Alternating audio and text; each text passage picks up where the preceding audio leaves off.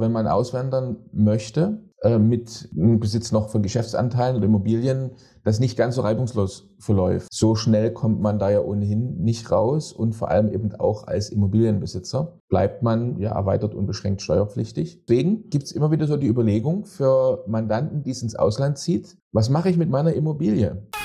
Perspektive Ausland. Der Podcast für Unternehmer und Freiberufler, die es ins Ausland zieht.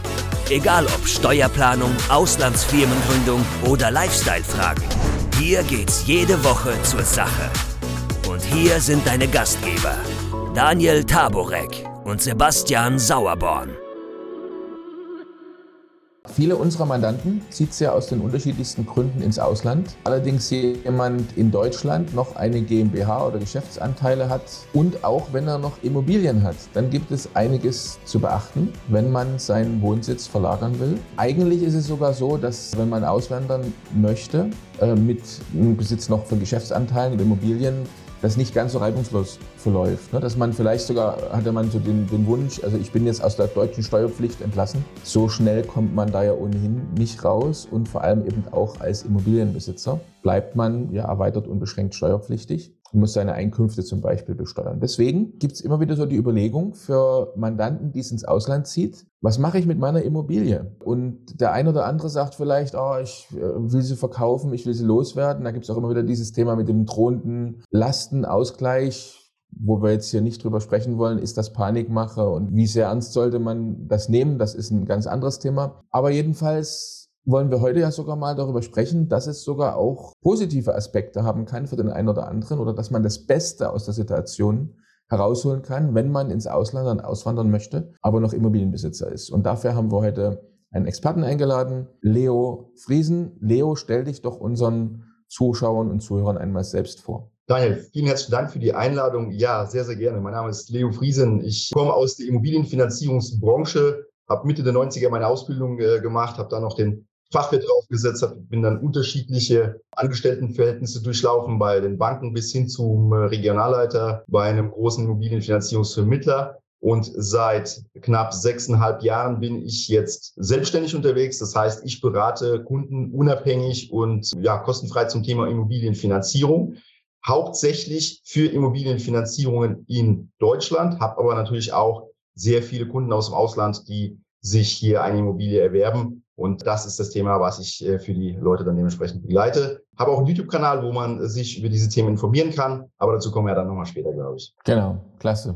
Danke für die Vorstellung. Vielleicht, bevor wir jetzt auf das spezielle Thema einsteigen, für jemanden, der Deutschland äh, aus verschiedensten Gründen verlassen möchte oder sein Unternehmen verlagern will, sein, sein Wohnsitz verlagern will, generell vielleicht mal ein paar Sätze zum Immobilienmarkt an sich. Also äh, manche sagen ja, ich sage das mal ganz salopp, du bist bekloppt, wenn du dir jetzt noch eine Immobilie zulegst. Ne? Also die Frage ist einfach, sollte man, wenn man in Deutschland wohnt, heute überhaupt noch eine Immobilie kaufen? Also die Hintergründe sind ja steigende Zinsen, dann der drohende Lastenausgleich oder auch nicht. Ganz andere Probleme auch zum Beispiel, wenn man sich jetzt, wenn man an die Vermietung denkt. Mhm. Also ich will vielleicht eine Immobilie kaufen, will sie vermieten. Auf der einen Seite Instandhaltung wird immer teurer durch die Inflation. Abgesehen vom, vom Kauf der Immobilie, die Immobilien sind ja auch teurer geworden. Und auf der anderen Seite haben wir jetzt die Inflation, die die künftigen vielleicht Mieter auch beutelt, sodass auch dort ich vielleicht Unregelmäßigkeiten in meinen Einnahmen habe und so weiter und so fort. Ähm, vielleicht kannst du zu diesem ganzen Thema oder diesem Themenkomplex mal kurz deine äh, persönliche Meinung sagen. Übrigens, wenn du keinen unserer interessanten Podcasts mehr verpassen willst, dann klick jetzt gleich auf Abo und besuch uns doch mal auf unserer Webseite www.perspektiveausland.com. Da gibt es übrigens auch alle Podcasts als Video zum Ansehen und du kannst uns dort deine Fragen, Kommentare oder Vorschläge für neue Sendungen hinterlassen. Bis bald. Hier bin ich der ganz klaren Meinung, es kommt drauf an. Ja? Das heißt, äh, jetzt pauschal zu sagen, es lohnt sich nicht mehr Immobilien zu kaufen, das ist sicherlich nicht korrekt. Es muss natürlich von Projekt zu Projekt dann auch äh, geschaut werden, was ist das für eine Immobilie? Macht es für mich Sinn? Welche Investitionen kommen auf mich unter Umständen in der Zukunft zu? Also wenn man jetzt einen 60er-Jahre-Bau kauft, äh, wo es abzusehen ist, dass ich energetisch irgendwann sanieren muss, wo auch die Heizung dann dementsprechend auch nochmal erneuert werden muss, vielleicht nochmal das Dach und so weiter, dann muss ich damit rechnen, dass extreme Kosten auf mich zukommen. Ich kann auch nicht alles auf den Mieter umlegen, logischerweise, auch gerade dann, wenn es dann in eine Standsetzung geht. Trotzdem scheidet sich so ein bisschen im Moment die Schere zwischen Bestandsimmobilien, die im Moment in den letzten Monaten eher fallen von den Preisen her, sogar sehr, sehr stark. Einfach dadurch bedingt, dass eben auch die Zinsen sehr stark gestiegen sind. Das heißt, der Anteil der Interessenten, der sich diese Immobilie tatsächlich am Ende leisten kann, ist sehr gering. Und was man eben sehr stark merkt, dass die Diskrepanz zwischen dem, was im Immo-Scout an Preisen abgerufen wird und äh, dem, was tatsächlich am Ende protokolliert wird, ist enorm. Also teilweise bis zu 40, 30 Prozent, je nachdem ist da der Unterschied äh, auch entsprechend gegeben. In welche Richtung? Nach unten. Nach unten. Nach unten. Ja, ja. Also diese, diese, diese Bieterverfahren, die es vor einem Jahr noch gab, wo Makler dann mit einem Bus Interessenten vorgefahren ist und 30 Leute haben sich dann überboten, das ist definitiv vorbei. Man merkt auch, dass die Immobilienbesitzer sehr, sehr unruhig werden. Ähm, es kommen mehr Immobilien auf den Markt, die vielleicht vorher nicht da waren. Weil vorher habe ich nur dem Nachbar ganz kurz zuflüstern müssen, hey, ich überlege zu verkaufen, dann war die Immobilie weg. Ja, weil zu, ähm, ich sage mal, einem Zinssatz von 0,5, 1,5 Prozent war das natürlich eine hervorragende Sache. Man konnte finanzieren, man konnte auch gut verkaufen. Im Moment hat sich der Markt komplett gedreht. Und ich arbeite da mit äh, großen Anbietern aus der Region zusammen. Und da gab es einen Immobilienmakler, der hat von zehn Immobilien im Januar 2022 bis auf aktuell 80 hochgefahren. Also es ist, äh, es, es kommt schon einiges dann dementsprechend auf, äh, an Angeboten auf die Leute zu. Aber man muss natürlich sehr klar differenzieren. Äh, wie gesagt, ist es gut vermietbar? Ist das äh, eben auch dann ähm, ein Thema, was mich äh, mit nachhaltigen Kosten auch irgendwo beschäftigen wird oder nicht? Im Moment ist eher so der Zeitpunkt für Barzahler, beziehungsweise diejenigen, die eben auch sehr hohe Eigenkapitalanteile mit reinbringen und einen geringen Teil finanzieren. Das, was es früher gab, wo man äh, die Nebenkosten, die Renovierung vielleicht nochmal ein bisschen was dazu finanziert hat, das ist definitiv vorbei. Hast du gerade Barzahler gesagt? Barzahler, ja. Ja, ja. ja. Barzahler, äh, normalerweise ist das ja so ein Stichwort, weil man hat ja in den Medien gerade in den letzten Wochen gehört, Barzahlung von Immobilien oder generell die Barzahlung von Beträgen höher als 10.000 Euro soll ja abgeschafft werden. Also du meinst wahrscheinlich eher die Cash-Zahlung dann, das heißt, sprich, ich benötige keinen Kredit, ne? Genau, in der, in der Finanzierungsbranche nennt man Barzahler diejenigen, die das Geld eben auch äh, liquide haben, die dann einfach den mhm. Preis aus der Liquidität überweisen können oder aus Ersparnissen, ähm, Anlagevermögen, was auch immer. Und das ist eben äh, der Barzahler an der Stelle. Also Bar geht natürlich nicht, das ist, das ist klar. Ja. Da ja. Den, den Begriff, den werden wir wahrscheinlich irgendwann mal ersetzen müssen. Ne? Genau. Gut. Kommen wir mal zu, zu einem Thema, was wirklich viele unserer Mandanten äh, interessiert. Also wir haben eine ganze Reihe von Mandanten, die äh, schon im steuergünstigeren äh, Ausland zum Beispiel sind oder auch vorhaben, dahin auszuwandern, mhm. aber eine Immobilie in Deutschland haben. Und dann gibt es ja wieder die Spekulationsfrist. Also es gibt verschiedenste Gründe, weshalb man sich vielleicht von einer Immobilie nicht trennen kann. Also neben der Spekulationsfrist kann es auch noch zum Beispiel sein, dass es, ein, dass es ein Familienerbe ist, wo man sagt, also das können wir unmöglich jetzt in fremde Hände geben und so weiter und so fort. Da gibt es unterschiedlichste Gründe. Und jetzt hast du ja für solche Mandanten gute Nachrichten, oder? Ja, also, dann doch was machen. Nicht nur äh, die Bezug, der Bezug zur Immobilie, sondern auch die Marktlage spricht nicht immer dafür, die Immobilie zu verkaufen. Ja, das heißt, jetzt mache ich natürlich einen wesentlich schlechteren Preis, als es eben noch von einem Jahr der Fall war. Das muss man einfach ganz klar so festhalten. Und da gibt es die Möglichkeit einer sogenannten Kapitalbeschaffung. Das heißt, ich habe eine Immobilie, die eben nur gering oder gar nicht beliehen ist mit einer Grundschuld. Und ich habe die Möglichkeit, dann eben auf die Bank zuzugehen oder auf den Finanzierer zuzugehen und eine sogenannte Kapitalbeschaffung zu beantragen. Heißt nichts anderes, als dass ich der Bank diese Sicherheit mit der Immobilie zur Verfügung stelle und dafür einen Kredit über einen bestimmten Betrag bekomme, den ich frei verwenden kann. Und frei verwenden heißt wirklich frei verwenden. Das heißt, muss dieser Kredit zum Beispiel auf ein deutsches Konto überwiesen werden? Also wir haben jetzt zum Beispiel Mandanten, die haben gar kein Konto mehr in Deutschland beispielsweise. Das ist nicht der Fall. Also ich kann das auch ins Ausland überweisen, wobei man aber sagen muss, dass sehr viele Banken in einer solchen Konstellation dann schon gerne haben wollen, dass die Rate, also sprich die Annuität für diesen Kredit auch von einem deutschen Konto eingezogen werden kann. Das ist nicht bei der Fall, aber bei den meisten. Also im europäischen Ausland, also wenn jetzt beispielsweise Leute aus Spanien oder sowas ein, ein solches Konstrukt aufbauen, dann ist es möglich, tatsächlich dort das einzuziehen. Aber wenn ich jetzt von Paraguay rede oder von äh, Argentinien oder was auch immer, dann wird es natürlich schwierig. Dann wollen mhm. tatsächlich auch ein Konto haben, wo eben die Beträge eingezogen werden können in Deutschland. Okay. Und vielleicht so ein paar kurze Eckdaten. Also wie viel Prozent äh, meiner Immobilie kann ich denn beleihen? Gerade, wobei man natürlich sagen muss, jetzt gerade wenn die Immobilien, also gerade die Bewertung der Immobilien nach unten geht, dann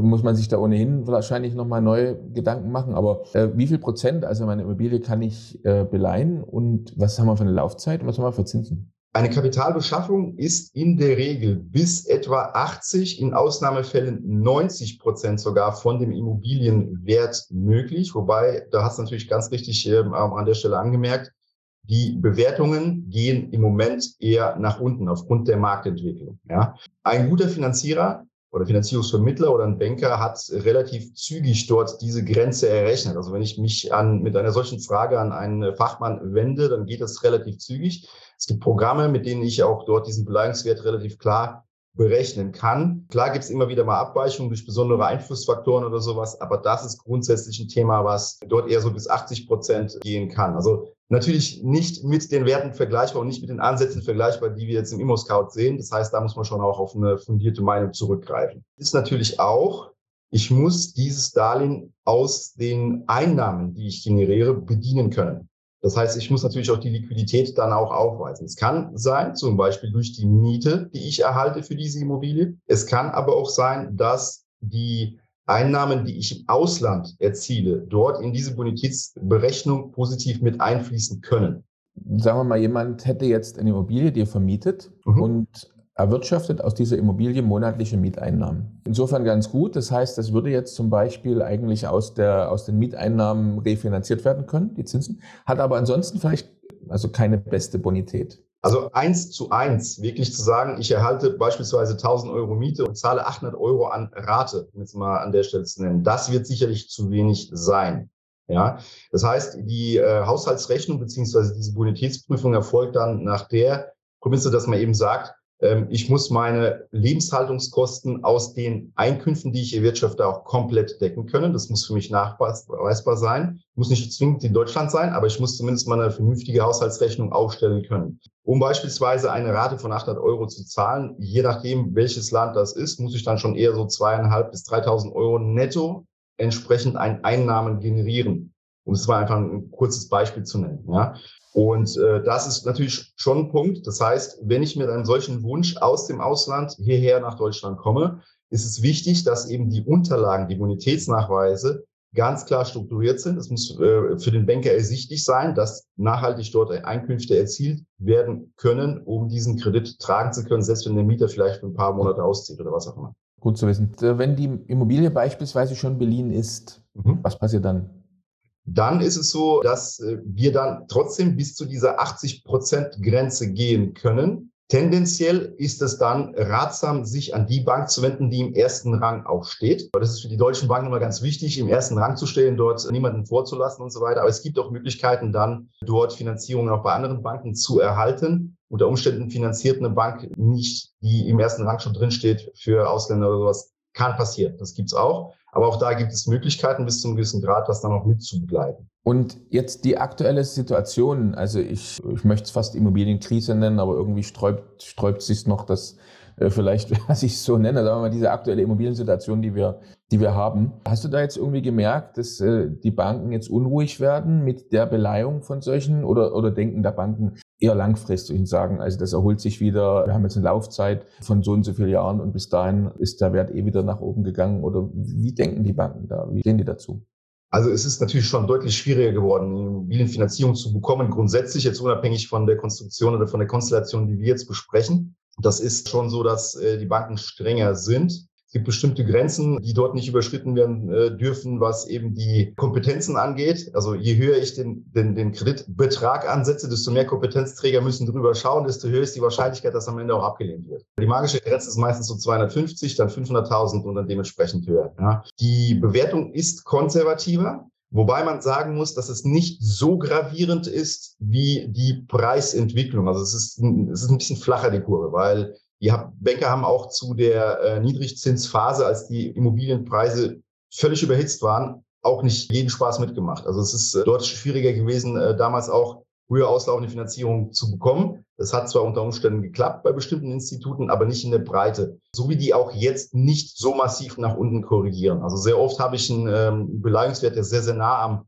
Kaufpreis liegt. Das heißt, das, was eben dort am Markt verlangt wird, ist einfach deutlich näher an dem, was die Banken für die Werte, für langfristige Werte ansetzen. Verstehe. Letzten Endes ist die Meinung bei den Bankern, dass durch die Inflation, das, das spürt man so ein Stück weit raus, irgendwann die Preise sich stabilisieren, dass das Ganze wieder in eine vernünftige Richtung geht. Aus mhm. Immobilienbesitzer-Sicht sozusagen. Und jetzt, äh, Leo, du hast, machst das ja, das ist ja dein, dein, dein Business, hast ja gesagt, schon seit vielen Jahren, du machst das schon relativ lange. Aber wenn wir jetzt gerade jetzt zum Beispiel mal sehen, die letzten Monate, wie viel Zeit muss denn jetzt ein Mandantenkunde rechnen, bis er jetzt das Geld letztendlich auf dem Konto hat? Also wenn er jetzt heute zu dir kommt und sagt, also ich ziehe ins Ausland, ich habe da eine Immobilie oder mehrere Immobilien, ich möchte jetzt gerne das Kapital von diesen Immobilien nutzen, um mir ein neues Business im Ausland aufzubauen. Jetzt kommt er zu dir, wann hat er das Geld auf dem Konto, wie läuft das ab? Also der entscheidende Punkt ist an der Stelle die Aufbereitung der Unterlagen. Wenn alle Unterlagen vollständig sind und ähm, wir tatsächlich dort auch diesen Antrag stellen, dann sage ich jetzt einfach mal zwischen der Beantragung und der Auszahlung drei bis fünf, vielleicht sechs Wochen, je nachdem, wie schnell die Bank dann auch arbeitet. Im Moment haben die Banker sehr wenig zu tun, weil der Ansatz beziehungsweise der Prozentsatz der Kunden, die in der Lage sind zu finanzieren, sehr gering sind. Das heißt, bei der Bank liegen wenige Anträge im Moment auf Vorrat sozusagen vor. Der Antragsaufkommen ist relativ niedrig. Und äh, deswegen ist die Bearbeitungszeit sehr, sehr zügig im Vergleich mhm. zum Jahr äh, zum Beispiel oder so. Okay, jetzt hast du gerade gesagt, im Moment ist die Anzahl der Kunden, die eine Immobilie finanzieren können, relativ niedrig. Äh, woran liegt das, deiner Meinung nach oder deiner, deiner Erfahrung nach? Ganz einfach am Zinssatz. Am Zinssatz. Das ist eben so, ähm, um es jetzt mal so in, in, im Vergleich zu ziehen, wenn du, äh, nehmen wir jetzt mal eine größere Summe, nehmen wir 500.000 Euro, wenn du das finanziert hast von einem Jahr, dann hast du ähm, bei meiner zweiprozentigen Tilgung irgendwo um die 15, 1600 Euro vielleicht an monatlicher Belastung gehabt. Stand jetzt bist du bei zweieinhalb, 2700 Euro. Und das kann natürlich nur noch ganz, ganz wenige stemmen. Von äh, zehn Mandanten, die sich an mich wenden, sind theoretisch vielleicht zwei bis drei grundsätzlich finanzierbar mit ihrem Wunsch. Und auch da muss man natürlich ab einem gewissen Punkt auch sagen, macht es denn überhaupt Sinn? Denn die auch die Nebenkosten, die Wohnnebenkosten und so weiter, die steigen ja auch. Energiekosten steigen. Das heißt, zu den 2500 Euro, die ich an monatlicher Belastung von der Finanzierung her habe, kann natürlich auch sehr gut sein, dass da nochmal 600 Euro an äh, Wohnnebenkosten dazukommen. Und das wird dann für die meisten auch irgendwann auch einfach zu schwer für die, für die nächsten 10 Jahre, 15 Jahre, was auch immer. Gibt es eigentlich Unterschiede jetzt äh, zwischen Neubau und Bestand oder Altbau? Ja, ja. Also es gibt einen ähm, enormen äh, Unterschied, denn Neubau ist natürlich ganz klar und sehr stark von der Inflation betroffen. Einfach mal ein Beispiel zu nennen. Habe ich letztens eine Studie darüber gelesen, dass eben das Holz als Baumaterial um 65 Prozent innerhalb von, von acht Monaten von Preis her gestiegen ist. Das heißt, Neubau ist im Moment nahezu komplett erledigt. Also es gibt nur noch ganz, ganz wenige Bauvorhaben, bei denen sich die Leute das noch A leisten können und B leisten wollen. Denn äh, das, was ich im Moment für einen Neubau ausgebe, ist schon enorm. Hat aber auf der anderen Seite natürlich einen Vorteil. Ich kann eben energetisch auf neueren oder neuesten Stand äh, meine Immobilie bauen, so dass ich zumindest mal auf etwas längere Sicht hin weniger Ausgaben für hohe Nebenkosten habe. Hm, macht Sinn. Im Moment geht die Schere extrem ähm, auseinander. Also man sieht eben äh, sehr viele Neubaugebiete, wo die Leute sich um die Grundstücke gerissen haben und jetzt die zurückgegeben. Mhm. Neubau nicht mehr geht. Also das ist ein ganz klarer Trend. Jetzt wollte ich noch auf ein anderes Thema zu sprechen kommen. Und zwar, äh, wir haben ja jetzt immer so die Blickrichtung gehabt, jemand, der aus Deutschland heraus seinen Wohnsitz verlagern möchte oder ein Unternehmen im anderen Land aufbauen will, dafür Kapital braucht, seine möglicherweise vorhandene Immobilie beleiht Jetzt lass uns doch mal in die andere Richtung gucken. Also ich bin jetzt im Ausland mhm. und äh, weil jetzt, wie du hast ja gesagt, die Immobilienpreise gehen in den Keller. Und ich sage, also jetzt schlage ich aber zu, jetzt gibt es da ein interessantes äh, Immobilienobjekt, das möchte ich jetzt gerne haben. Wie sieht es denn mit diesen Finanzierungsmöglichkeiten aus? Also aus dem Ausland heraus in Deutschland, also als Steuerausländer sozusagen, äh, eine Immobilie zu finanzieren? Ja, auch das gibt es. Das machen nicht alle Banken. In der Regel sind es regionale Banken vor Ort, Volksbanken, Sparkassen, hin und wieder auch mal eine große Geschäftsbank wie eine Deutsche Bank oder eine Commerzbank macht das. In der Regel zu etwas höheren Konditionen als das, was äh, jetzt ein Angestellter hier vor Ort bekommen würde. Aber auch das ist möglich mit etwas mehr Eigenkapitaleinsatz. Das heißt, ich sollte da schon etwa 30 bis 40 Prozent von den Gesamtkosten an Eigenmitteln mit reinbringen. Und ich muss natürlich auch klar die Einkünfte, die ich im Ausland erziele, klar beziffern. Das, das heißt eben, dass ich dort eben zeige, dass ich meine Einkünfte in Spanien, Argentinien, Peru, wo auch immer verdiene, um eben diese Immobilienfinanzierung hier tragen zu können. Miete ist natürlich ein positiver Aspekt, wo man dann sagt, okay, das, das deckt sich dann zu einem äh, bestimmten Teil, wenn ich die Immobilie hier vermiete. Aber das ist möglich. Klingt interessant, schön. Also, was ich jetzt aus dem Gespräch mitnehme, ich fasse es einfach mal zusammen für unsere Mandanten, Zuschauer, Zuhörer. Wenn also jemand Deutschland verlässt, um ein Unternehmen im Ausland aufzubauen, um seinen Wohnsitz zu verlagern und eine Immobilie hat und die aus verschiedensten Gründen nicht verkaufen, verschenken, vererben will mhm. oder kann, Spekulationsfrist zum Beispiel, dann könnte es eine sehr gute Alternative sein, zum Beispiel diese Immobilie zu beleihen, Kapital zu beantragen bei einer Bank, Kredit zu beantragen und den ins Ausland zu überweisen und zu nutzen, um sich dort ein neues Leben, eine neue Existenz aufzubauen. Du hast äh, die Bedingungen genannt. Wir werden sie natürlich auch noch verschriftlichen und auf unserer Webseite nochmal zum Nachlesen dann auch verfügbar machen. Sehr interessantes Konzept und durchaus mal ein Denkanstoß für den einen oder anderen unserer Zuschauer und Zuhörer auch. Ja, Leo, also dann vielen herzlichen Dank. War sehr interessant. Vielleicht ganz am Ende natürlich nochmal von mir so ein Disclaimer. Also steuerliche Beratung war das jetzt nicht, was wir jetzt hier ähm, gegeben haben. Es hat natürlich auch eine ganze Reihe von Auswirkungen, ne, die man jetzt mit seinem Steuerberater besprechen muss. Wenn man eine Immobilie beleiht, was macht man mit den Zinsen dann zum Beispiel? Es hängt wieder sehr davon ab, an welchem Wohnort ich zum Beispiel wohne.